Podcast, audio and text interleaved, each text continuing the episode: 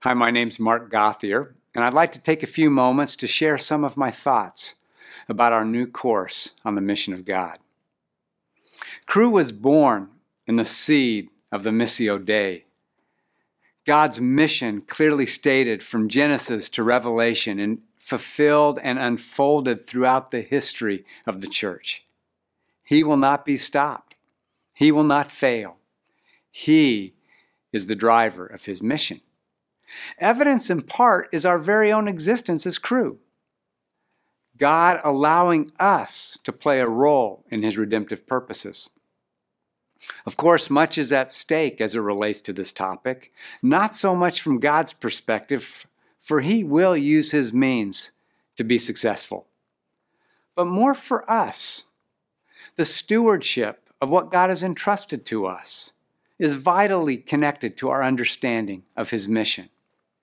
The privilege, blessing, and joy of being his instruments is both amazing and incredibly sobering as we think about how he wants to use us.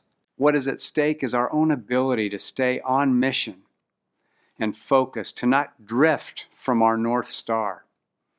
And finally, thinking about our own relevance, understanding God's mission helps us to be as relevant as possible to what God has called us to do. Since I became a Christian uh, many years ago, his missionary purposes have captured my heart. To this day, my motivation grows as I learn more from his word and I find the richness and the depth of the Missio Dei in the scriptures. Reading the historical accounts of how his God has used women and men to be at the point of his missional efforts has served to lift my eyes to Him, to provide fuel for my own desire, and to give me encouragement in my own faith journey as I trust Him. I found this topic to be extremely vital to my own growing and learning, especially as it relates to crossing cultures and seeking to share His good news with all peoples. But perhaps most of all, understanding God's mission and how history has proven His intentions has drawn me closer to Him. Understanding His magnificent, extravagant love and desire for humanity makes me want to follow Him more closely and know Him more intimately. So it is with great excitement that we offer this course to you.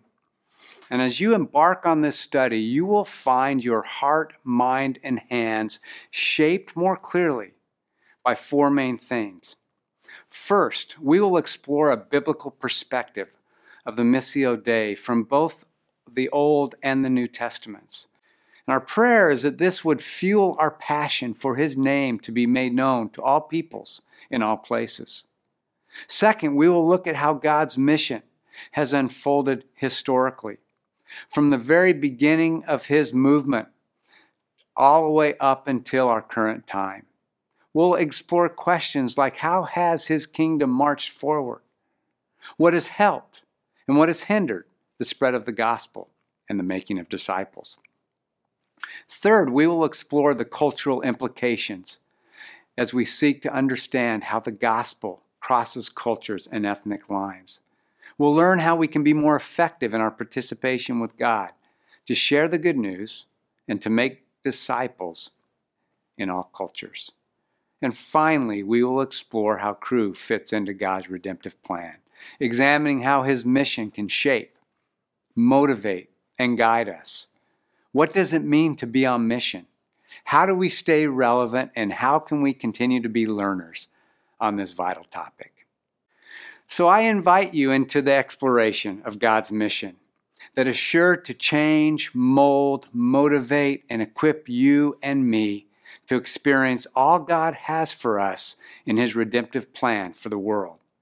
For it was our Lord Jesus himself who commissioned his followers in every one of the Gospels and in the book of Acts to embrace his purposes for the world, leaving it absolutely clear as his people, we are to be on mission.